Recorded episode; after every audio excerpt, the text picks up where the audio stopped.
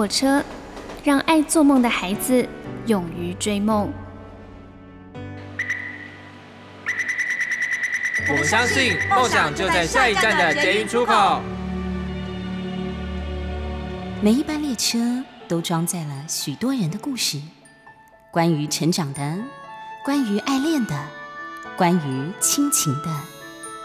欢迎搭乘张曼娟的幸福号列车，列车长张曼娟和您一同分享幸福的时刻。哇，我们连续下了好久好久的雨，今天雨终于停了。虽然太阳还没有出现，而且气温也显得特别冷，可是这时候呢，我们的心里面总是有一种被阳光照射的开朗和愉悦的感觉。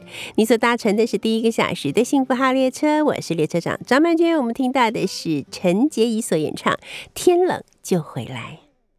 从前对着收音机。学唱旧的歌，我问妈妈为什么伤心像快乐，妈妈笑着说她也不懂得。我想出去走一走，哦，妈妈点点头。天冷你就回来，别在风中徘徊。哦，妈妈眼里有明白，还有一丝无奈。天冷我想回家，童年已经不在。昨天的雨点洒下来，那滋味叫做爱。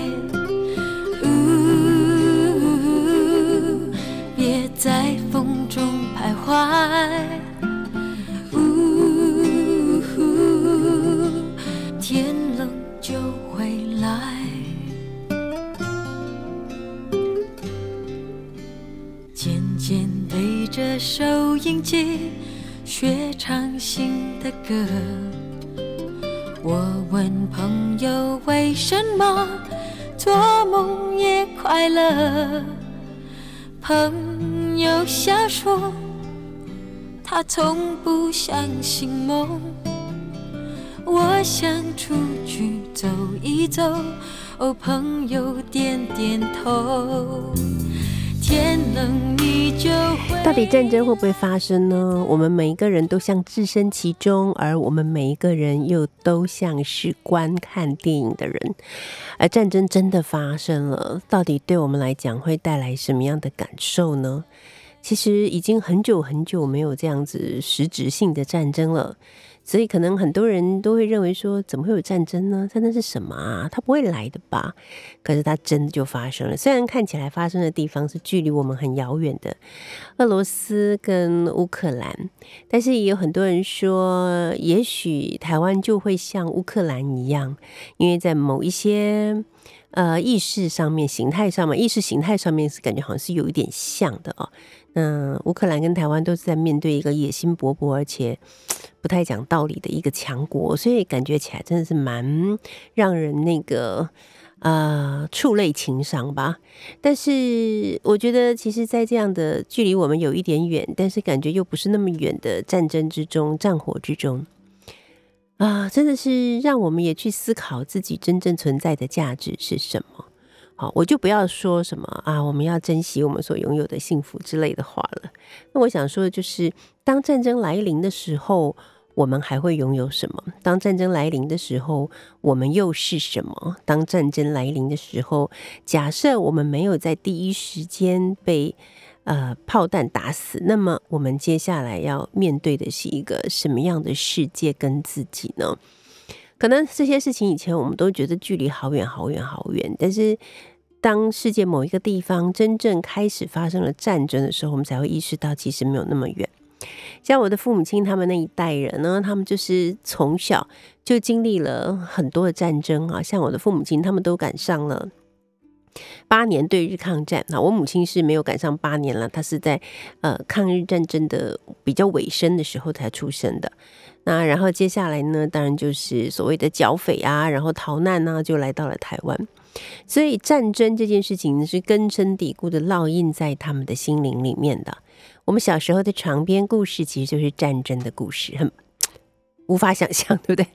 啊，对我小时候的床边故事就是战火的故事，就是闹饥荒的故事，因为这些都是我母亲亲身经历的。当然还有就是逃难的故事，以至于呢，我们而且因为我们小时候确实那时候是戒严时期嘛。嗯，整个台湾都还是笼罩在一种随时备战的氛围之中。那时候真的好多好多的军营啊！你知道现在为什么能够盖这么多集合式住宅吗？这些地都从哪里来的？很多其实都是从军方释出的。那时候真的是走不了一两条街，好像就有一个军营的感觉，到处都有军营，然后到处可以看到军人站岗。然后我们走路去上学的时候，路上都贴着很多，不是贴着，都是漆着很多的呃反共复国的字样。那在学校里面，我们上课的时候，老师还会跟我们讲，就是要如何保密防谍，你知道吗？保密防谍是一个课程呢。然后每次画出来的匪谍都是带着一个。很像那个蝙蝠侠里面那个猫女戴的那种眼镜，害我都觉得说，只要在路上看到戴这种眼镜的人，我就知道他是匪谍。可是从来没看过路上有人戴这种眼镜，后来我才知道，原来匪谍并不会戴这种眼镜呢。我还以为他们会戴眼镜当成穿制服呢。好，反正呢，就是我们小时候就是这样的一个环境，常常都会有防空演习啊。有时候上课的时候，老师会教我们怎么样躲在桌子底下啊，什么什么之类的。嗯，那。我们的成长空间里面就是弥漫的这样一种氛围，所以我有时候小时候做噩梦呢，就是会梦到什么，就是梦到突然之间真的是战火连天，那我就觉得我要必须不管这个，嗯，这个世界即将怎么毁灭，我都要想尽一切办法回家，所以我就会在梦里面经历一段跋涉，在战火之间躲避跋涉，然后往家的方向跑的那个呃梦境。很累，很累，很怕，很怕，很沮丧，很绝望。有时候在梦里哭了，然后醒来之后还在流眼泪。这可能就是战争这件事情带给我的最初的印象或者是影响吧。然后接着我们就过了好多好多年的太平生活，很多很多年的和平的日子。然后就真的觉得。好像有生之年是不会看见战争的样子，然后他有一天就突然出现了。我想也会让我们有很多的警醒，或者是有很多的自我的醒思吧。啊，就是我们是否有准备好？其实也许战争不像我们所想象的那么远。一旦它真的发生了，那么我们应该怎么办呢？我看到新闻里面呢，有一些影片啊，或者是报纸上有一些照片，就是乌克兰。的群众们扶老西幼，开始逃离乌克兰，也不知道这个到底是真的还是假的了反正就是现在充满了很多很多的假新闻啊、假影片啊、假讯息等等之类的。然后我就在想说，哇，如果有一天台湾真的发生战争了，我们能逃吗？我们要逃到哪里去啊？然后我也会问我自己说，那我会逃吗？对这个问题。嗯，我觉得我应该是不会逃吧，因为我不知道我可以逃到哪里去，我又不会游泳。那那接下来我要怎么去面对战争呢？嗯，其实如果真的有战争发生的话，我觉得我不会太替自己担心，因为我年纪已经很大了，其实又没有儿女，所以我就不用烦恼这个。那我父母亲年纪更大了，我觉得他们的人生已经也是虽然前半生辛苦，但是后半生也还算是过得蛮幸福的。我反而会担心那些朋友们，他们的孩子还很小的那些小朋友要怎么办，或者会担心我们小学堂的孩子们，如果真的发生战争，他们会怎么样？就反而会比较担心这样子的事情。好啦，所以我觉得一场战争看起来好远，但是当你认真的去思考一下，假设你身在其中，该如何是好的时候，你会发现一场战争好像又没有想象中的那么遥远了。我们现在听到的这首歌是唐猫所演唱的《晴天雨天》。不用在意复杂的疑问，不用在意无谓的忐忑，去扪心自问内心的世界，什么才是你想要的？生活真的太多不如意，不如转个念头来舍得，就算以前的阶段太苦闷。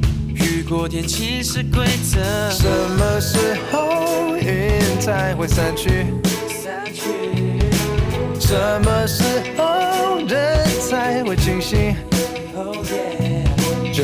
开一点，看开一点，品尝这一切。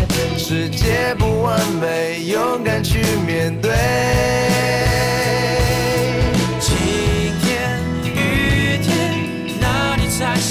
是艳阳天？我走在大街，感受这一切。未来的日子，不管多远，你比谁都该了解。喜怒哀乐无所谓。啊如何忘掉满满的郁闷？如何保有从前的单纯？去环顾自己身边每个人，什么才是你独有的？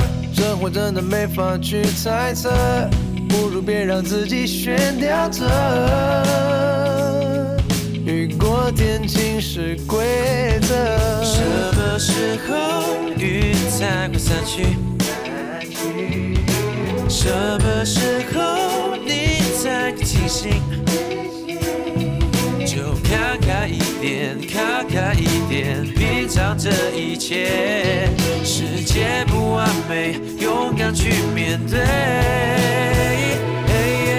晴天雨今天呢，在我们第一个小时的幸福号列车，我们邀请到的是《自由时报》的副刊主编，也是我们幸福号列车的选书顾问孙子平。Hello，子平好。安全老师好，各位听众朋友大家好，这是我们虎年第一次见面呢，哈，虎虎生风？。虎虎生风，好好。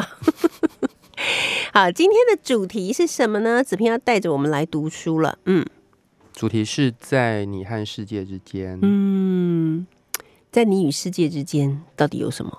对啊，就是像刚老师讲的，一场战争看起来很远，也可能会对于我们现在的生活会有一些启发，对吗？嗯嗯对啊，那我觉得在你和世界之间，其实是啊、存在着一些不同的人事物。嗯那我们今天介绍的三本书，呃，它可能也都会回应一点点的回应到这个主题。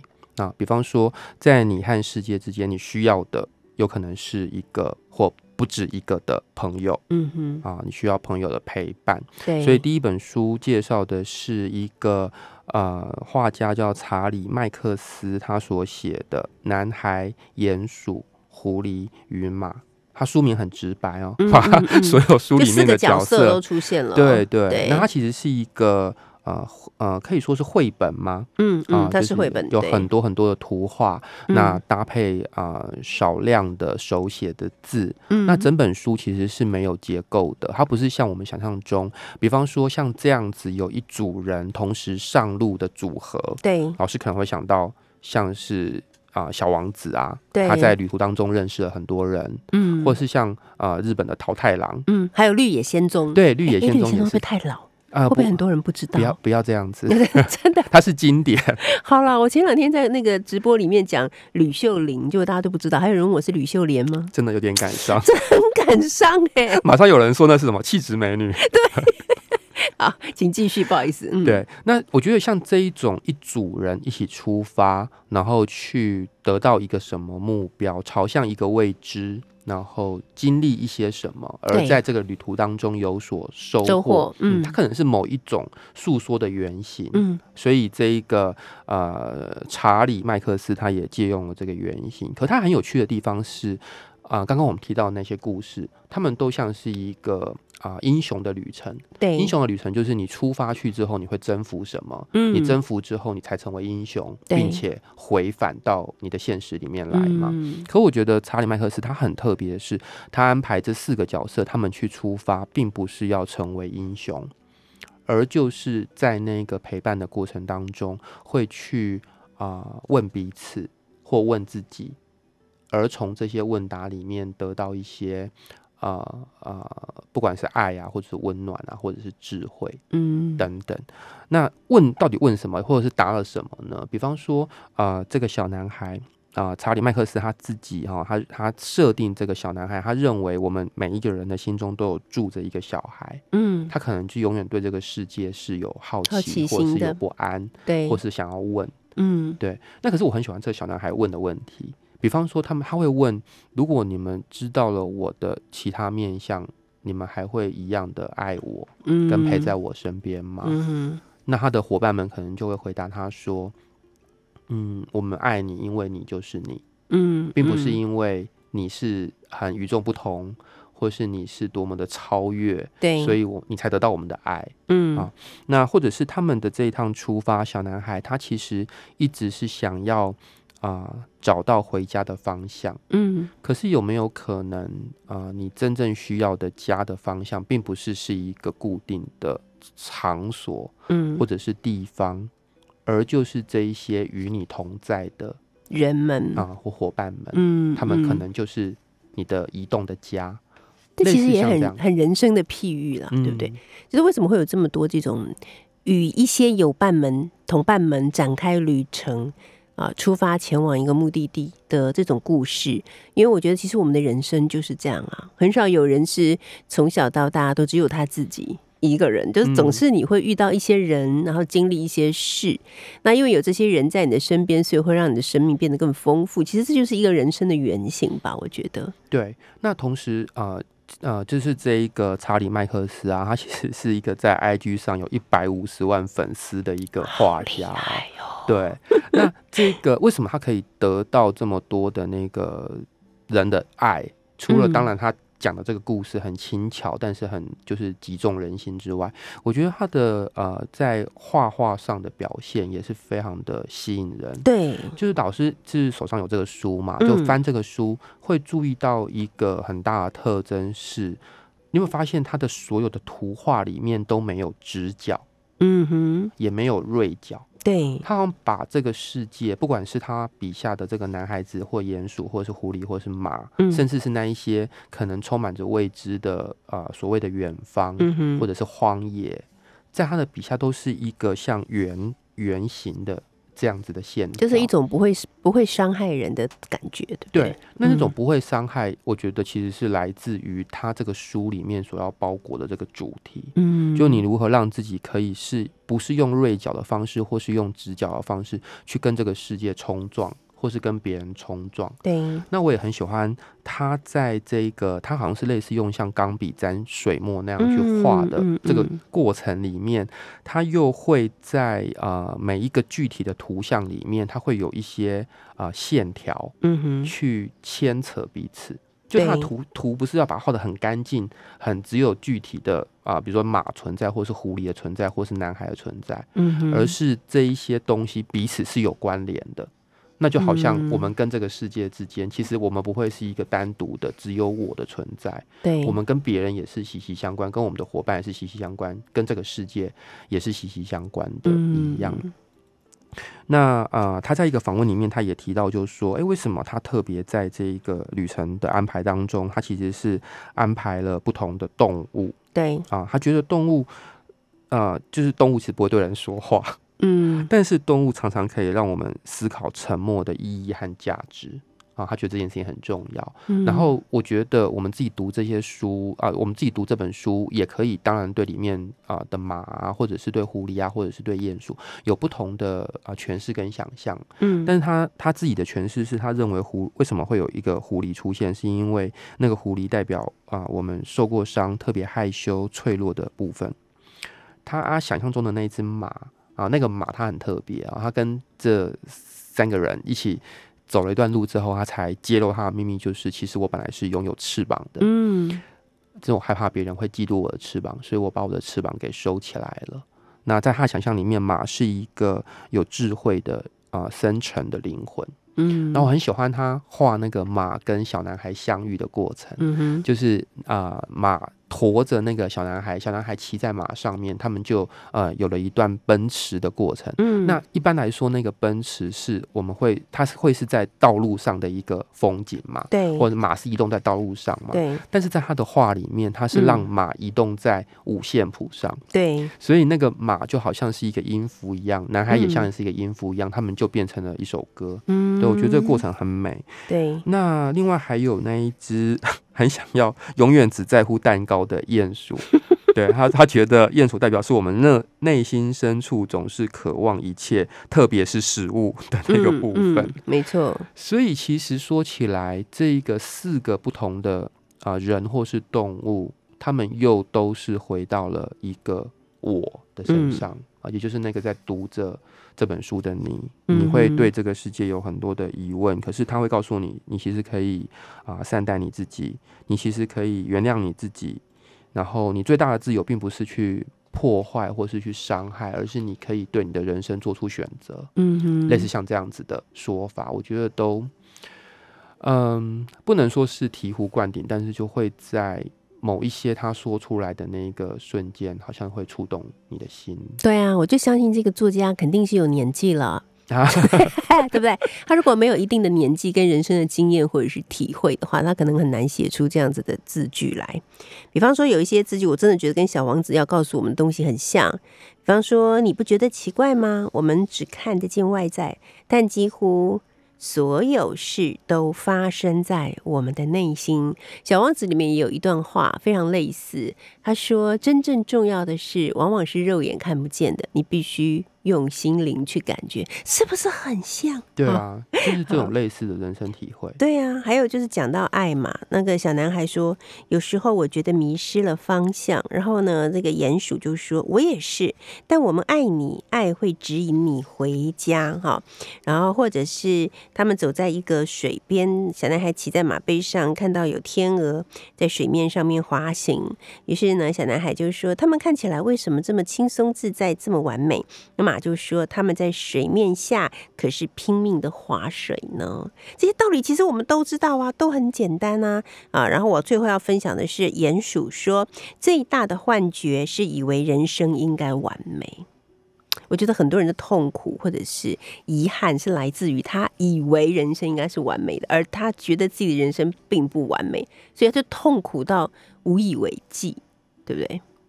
结论，结论就是，呃，其实没有，不是每个人都要成为英雄，最大的英雄可能是你认识自己跟接受自己。嗯并且在这趟旅行当中，你并不一定要征服一个魔鬼，你拥有了适当的陪伴，你就可以找到自己的家。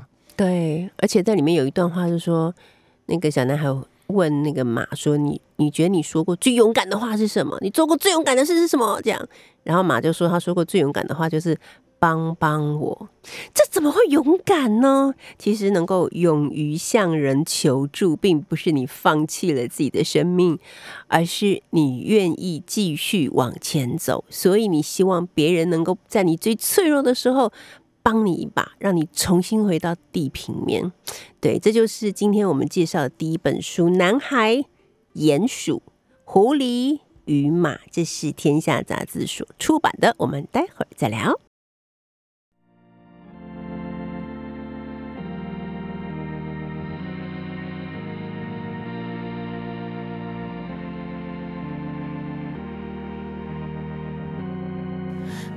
艳阳烧中骆驼踩着寂寞，当落日拉长孤单的轮廓，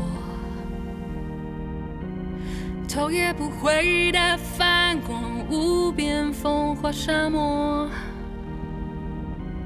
抬头仰望星空，世界然沉默。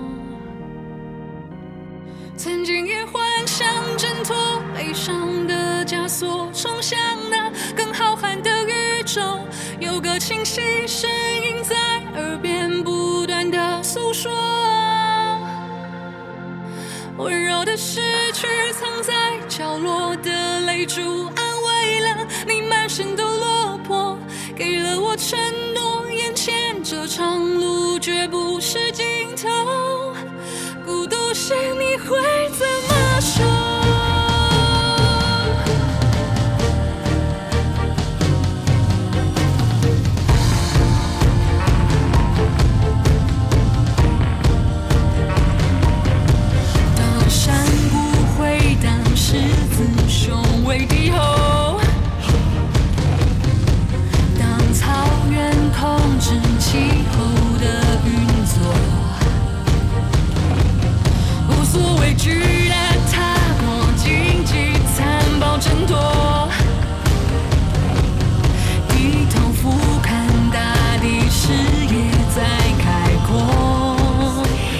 乘的是第一个小时的幸福号列车，我是列车长张曼娟。我们听到这首歌是小男孩乐团所演唱的《小男孩如是说》。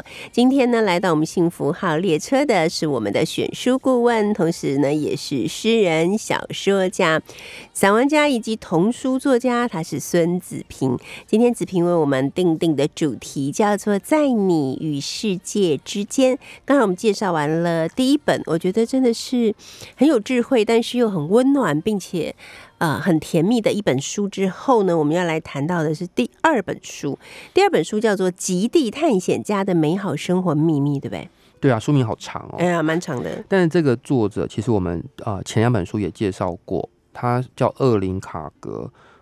那翻译者是谢佩文，大块文化出版的。嗯呃，前两本书。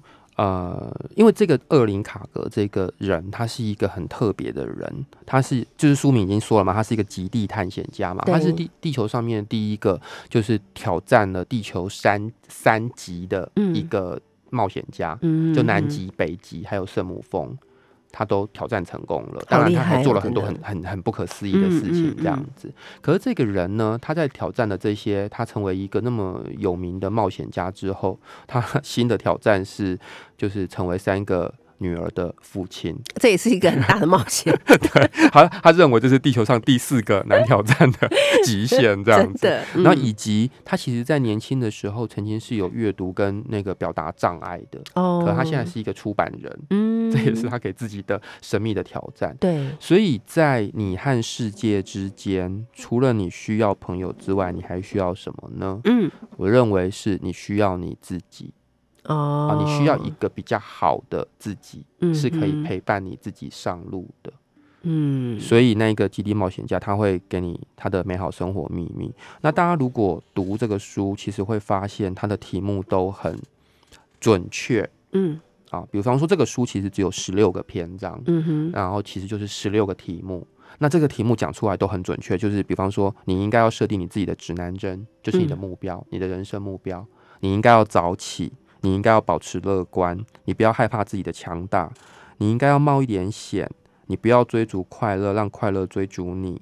你应该学会独处，你要享受小分量的食物 是不能享受大分量的，对，啊、因为享受大分量的食物，其实暴饮暴食是会啊、就是会在暴饮暴食的瞬间快乐，但是之后会不舒服嘛。嗯可是他认为小分量的食物，尤其他是在啊、雪地上面走了一千多公里，嗯他很知道小分量的食物能够带来的快乐是什么。，OK，嗯，然后他认为你应该要接受失败啊，在责任中找到自由啊，等等，这一些很准确的标题，其实就是他这个书的篇章。可是他也嗯是从，就是我们刚刚说过的，他去那一些极端的地方冒险之后，他得到了一些生命体验，他他把那些生命体验化成他要说的这一些题目嗯来分享给你，这样子。嗯那读的时候不知道为什么，我突然想到，就是呃，我们上一次介绍过的一本书，叫做呃《写作斗争俱乐部》。嗯那本书里面，它有一个很有趣的故事，上次没有提到。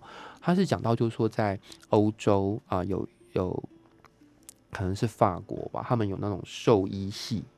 那他去读这个兽医系的时候，他会有一个很奇妙的迎新的传统。是他们会举办一个派对，在这个派对里面呢，那一个被迎新的新生，他就会呃，就是被那个灌酒，或者是让他喝了酒之后会睡着。就睡着之后，他们就对他做一件很疯狂的事，他们会去找来一匹刚死掉的马，嗯，然后把这个人就缝进那个死掉的马的身体里面。好恐怖哦，对然后，所以当这个人他终于酒醒了之后，他会发现他自己是整个被包裹在一个马的尸体里面，对他必须让自己挣从这个马里面被生出来。难道就没有人死在 马身体里？当然，因为旁边都是兽医，所以万一真的有什么状况的时候，他们会出手相哦，救。了解了解，，对，然后可是当这个人，他就你可以想象，一个人他突然醒过来，发现嗯你居然是在一个好像胎儿一样，对对，的身体里面，那是一种多可怕的状况，而你又要让自己给生出来，被生出来。嗯嗯所以，当顺利重生之后，那所有在旁边围观看好戏的人，他们就会举杯庆贺。嗯，而那个极端的经验，其实也会帮助你，未来不管你遇到多么感伤的面临动物的死亡，你都不会就是会让自己保持冷静，嗯。因为你曾经有过那种极端的体验了，而你也不会忘记你是怎样就是克服那一个困境，让自己面对这个哇，处境而能够活下来。嗯嗯嗯，所以它就变成了一个很奇妙的传统。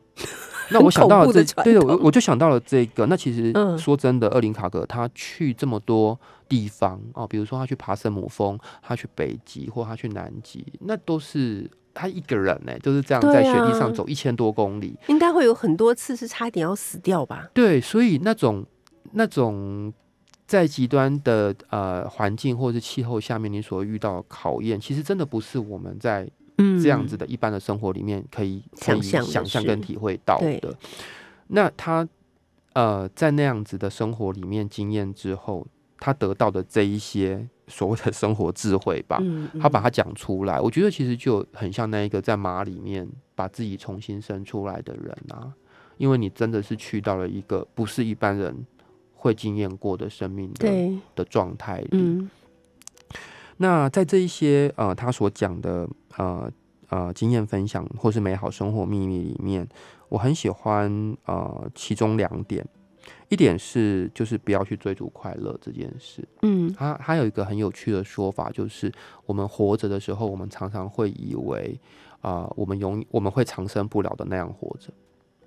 就其实人是不太会去直接思考到，死亡，对我们的生命是有限的，嗯所以我我们其实会，比如说我们会做隔日之约啊，嗯，我们会为自己安排下一季的旅行、啊，呃，没错，我们会期待这个疫情结束，嗯，我们会买房子，然后供房子，每个月付贷款，每年付付贷款，每个月付贷款，以为还可以付三十年之对类的，是吗？对对，但其实未知和某一些几率其实是等在，也许等在明天，也许等在下一秒，嗯，是没有人会知道的。对，对，所以他认为，就说呃，追逐快乐这件事情，其实是因为人他是在那样子的想象里面，是我们以为我们会长生不老的活着，然后所以我们会做很多东西，是以为会让自己更快乐。但是根嗯据他自己的经验，比方说他去问过那一种就住在铁桥上面的某一个冰冻的房屋里面的一个女人，她的快乐指数有多少？他也去问过住在贫民窟里面连啊、水电都没有、厕所都没有的人，他的快乐指数有多少？是，他问，比如说一到十，你的快乐指数是多少？嗯，他们的回答是七，很快乐哎，有时候是八。这么快乐，然后他的 女儿很惊，崩溃对他女儿很惊讶，因嗯为他他们是生活在北欧，就是非常好的，、安全的、富裕的国家里面。对，他说，如果你去问住在这个国家里面的人，他们的快乐指数如果很高的话，大部分人也都是回答七。嗯嗯，试问一个住在一个富裕、安全的国家里面的快乐指数，为什么跟一个住在没有水电，然后连厕所都没有的人里面的快乐指数是一样的？为什么呢？对，这里面的差别到底是什嗯么？嗯，是，所以是，比如说你追逐富贵、追逐追逐财富这些事情，其实是能够带给你快乐的吗？嗯，他提出这个反思。另外一个就是他啊、呃很强调独处的重要性。其实人是不可能只有一个人活在世界上对的。刚刚那本书也已经回答，你需要伙伴，需要朋友嘛。嗯那他说，就算他自己独自一人啊、就是跋涉从啊、地球最南端跋到跋涉到南极这件事，他也不是独自一人完成的啊。他说，你身上穿的保暖的衣服，啊你要用的那些工具，都是有人为你制造出来的。是，你不是独自一人的，但是你如果没有办法独处，或是没办法享受孤独，其实你很多时候更可能会是是破坏掉你的生活，嗯，因为就是能够啊啊、把孤独当做资产是非常不容易的一件事情。大部分人都嗯觉得孤独是负面的嘛，对，可他觉得你应该要享受你的孤独，而且你是需要人是需要适量的孤独的。嗯哼，那整个书我还很喜欢最后两点啊，他他在这么多的生活美好秘密之后，他提出的最后两个结论是：第一点，他认为你应该要善待别人啊，就是前面的人说我们要善待善待自己但其实善嗯待别人也非常重要。其实善待别人就是善待自己的一种方式啊。在某个层面上来说，对啊真是的真的你能够善待别人，其实就能够，也许你就有机会可以善待自己。对然后第二点，我觉得非常有有趣，他提出了一个就是在挪威他们啊、登山的时候的一个不成文的规定，嗯就是你尽可能要在你离开的时候恢复原状。嗯嗯嗯嗯，然后，然后这个恢复原状，我觉得是一个隐喻，它可以是你离开一个办公桌的时候恢复原状，嗯你离开一个你使用过的空间的时候恢复原状，但它有没有可能也是你离开这个世界的时候，对你离开你的人生的时候，你把这个世界嗯恢复原状，它其实是一个非常巨大的困难的功课。嗯嗯嗯没错，对，那他提醒了这件事，我觉得很有意思。OK，好，我们来听这首歌，就是艾怡良所演唱的《爱是这样》。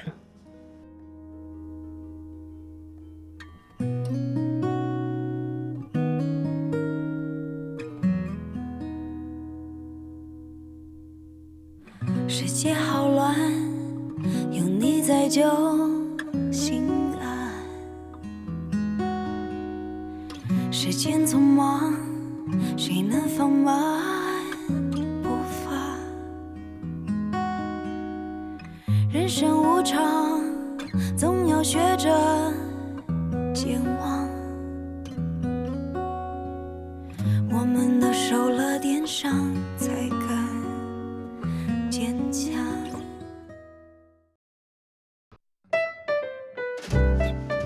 你所搭乘的是第一个小时的幸福号列车，我是列车长张曼娟。我们今天邀请到的是《自由时报》的副刊主编，同时也是我们节目的选书顾问孙子平。子平呢，要带着我们一块来读书啦。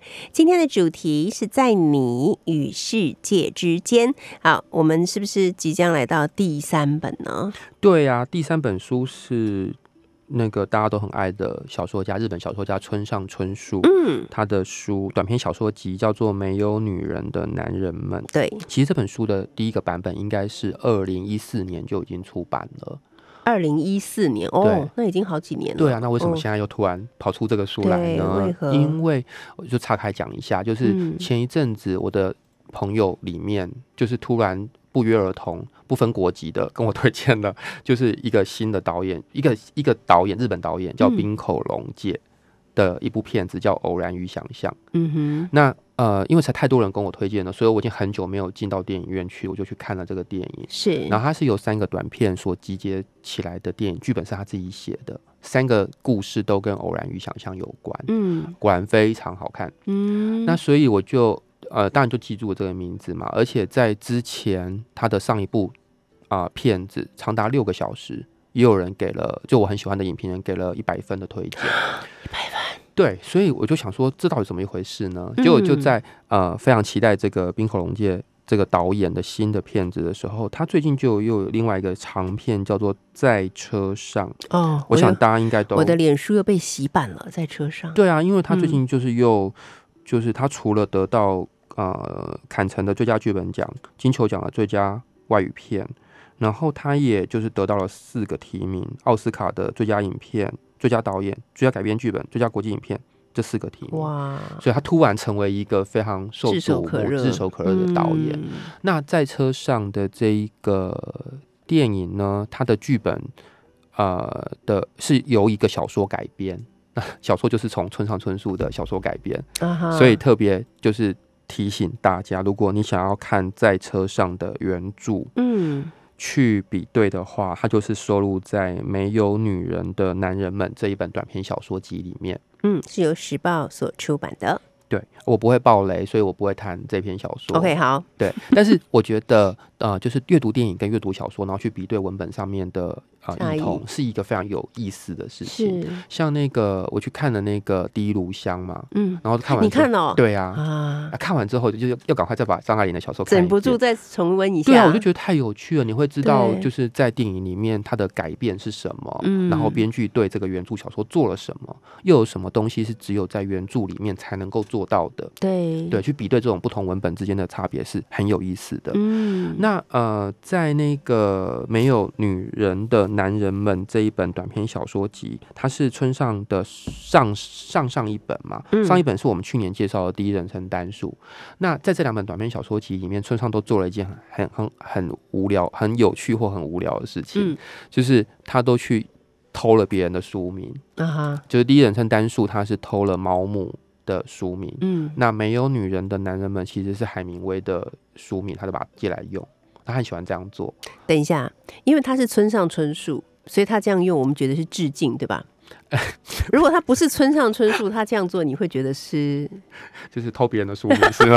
是不是？是不是？但是就我就这这就来到，就是说，因为很多人会说村上春树他的小说是啊、充满后现代性的小说，就是后现代有一个很大的特征，就是就后现代嘛。嗯，那为什么后现代一定是有个现代？嗯所以是前面已经先打造出一个经典，那后现代就是去对这个经典的破坏嗯或改造或写拟或再造，所以有了这个说法之后，就觉得这一切都是理所当然，对不对？就是这是他小说风格的特质。哦，好的，好的对，那在这种后现代的小说风格的特质里面，我觉得除了当然是用别人的书名之外，嗯如果呃就是读到那个没有女人的男人们里面的这一个同名小说，就是没有女人男人们这一篇小说里面，我觉得也非常充分的表现出村上春树的后现代小说风格特质。嗯那是什么呢？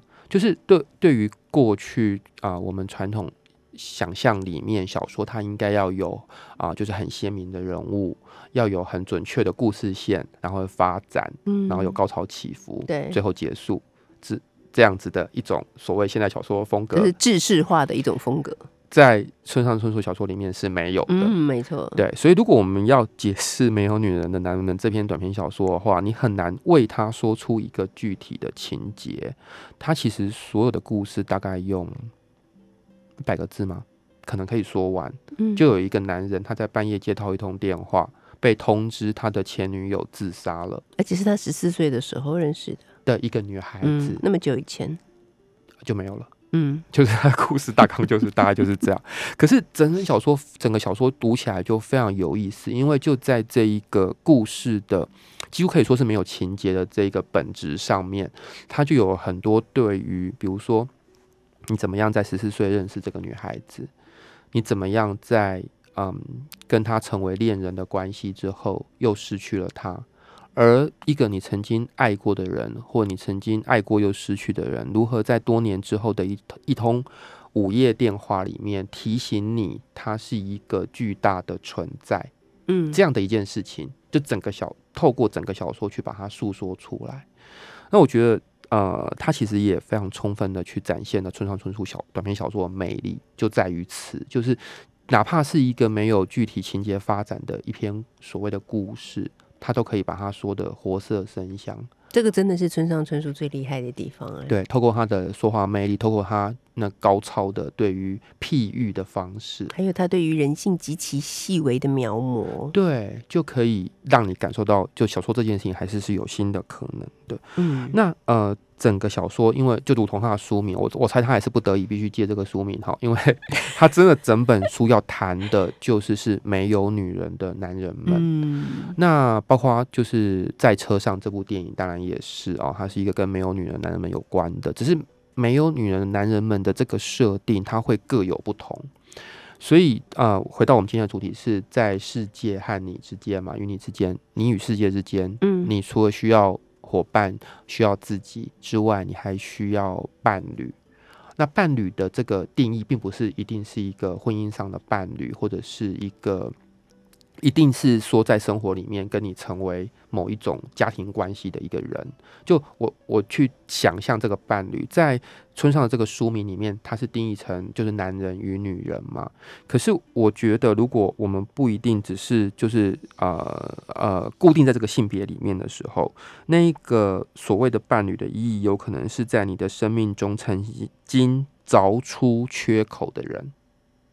就是把你的生命凿出缺口的人吗？，对，嗯，那可能是你爱过的人，或者是你用一种很奇怪的方式被他凿出缺口的人。的存在，嗯就我我可以把它定定义成某一种伴侣的特质，这样子，就是你的生命，你如何证明你存在过，或者你如何去定义你自己，有时候是借由那一个去把你的生命找出缺口的人定义出你来的。嗯比方说，在这个小说里面，它有一篇，呃，他是写有一个呃游戏人间的整形外科医师，那他呃一向都是觉得自己可以悠游于不同的女人之间，他不需要一个固定的呃啊、婚姻关系，或者是不甚至不需要有跟另外一个人同居。嗯可他可以跟不同的女性往来，有身体上的往来，或是有情感上的往来，然后他也非常的自在。可有一天，他突然发现了两件事。第一件事情是他突然读了一本呃跟纳粹集中营有关的故事。那在呃就是纳粹时期，在柏林的一个犹太人医师，他就被送进了集中营。嗯那被送进集中营之后，他本来在呃一般的中产阶级生活所可以享受跟拥有的一切，那瞬间消失，对，可能曾经你不觉得他是特权的一切，嗯突然都消失了。那他在集中营里面，他被剥除掉他的身份，他本来有的那些东西之后，那我是什么？嗯第二件事情是嗯他发现自己从来没有爱过，可他突然爱上了一个女人。当他爱上一个女人又得不到一个女人的时候，他心里面非常的愤怒，所以他去想，那在爱情，就是在这种爱的状态里面的我，才是真正的我吗？还是是在中产阶级里面可以就是悠游自如的我，才是真正的我？嗯嗯，类似像这样子的质问，嗯我觉得是，就是我刚回回答刚刚的问题，就是在你和世界之间，有时候去定义你跟坐标你的，常常是你爱上的那个人嗯去定义了你。对，不见得是爱你的人，对不对？是嗯你爱的那个人。嗯，好，大家可以想一想自己的坐标在哪里，你的生命有没有曾经被什么人凿出了一个缺口，而进而定义了你。今天非常谢谢子平为我们带来了这样的主题，在你与世界之间，同时也为我们一块儿呢共读了三本好书。感谢子平，下个月期待你继续来介绍好书。谢谢老师好，我们现在听到这个是披头士乐团所演唱的《Drive My Car》，休息一下，第二个小时的幸福号列车，我们一会儿见。